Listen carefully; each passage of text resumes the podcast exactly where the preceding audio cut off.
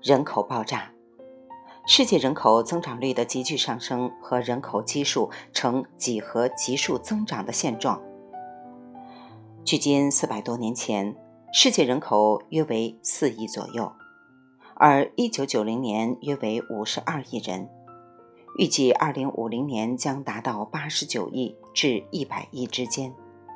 人口数量翻番时间越来越短，世界人口从五亿增至十亿用了。二百余年，从十亿增至二十亿用了一百多年，从二十亿增至四十亿不到七十年，估计再翻一番只需三十五年。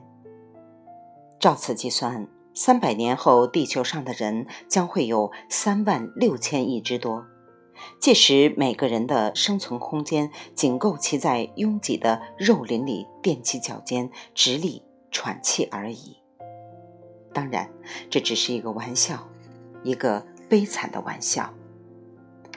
地球上资源有限，人类正在毁灭性的消耗地球上的资源。人口增长将使资源以更快的速度耗尽。此外，还有人均最低污染量的问题等等。总之，它会使前述的所有麻烦都成倍增长。世界各国和人类全体都在争取经济增长，但仅按现在第三世界人口推算，如果他们都要达到美国目前的人均生活水平或人均资源消耗，则至少还需要五到七个地球。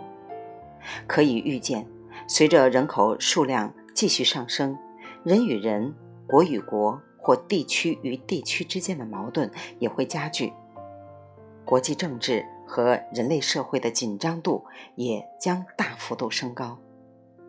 有人经过精密计算，认为地球可养活人口数量还大有余地，此乃书生之轻谈，因为没有人甘愿仅仅维持在不被饿死的生存底线上。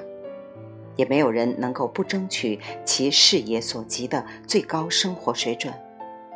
发此议论者是假设人可以当猪养。又有人计算，认为按照以往的科技水平的提高速度，人口继续大幅增长也无碍于人均生活水平的不断提高。但他忘了，科技发展与资源消耗是同步进行的，科技是软实力。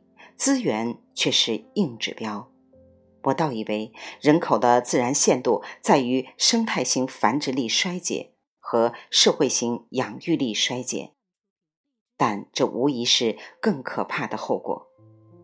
此前那一种一过性的人口暴涨只会加速其到来。生态型繁育力衰竭是指男性精子数量下降。社会型养育力衰竭是指育后经济成本暴涨，这两种威势目前均已显露端倪，详情容后另谈。未完待续，来自清音儿语子青分享，欢迎订阅收听。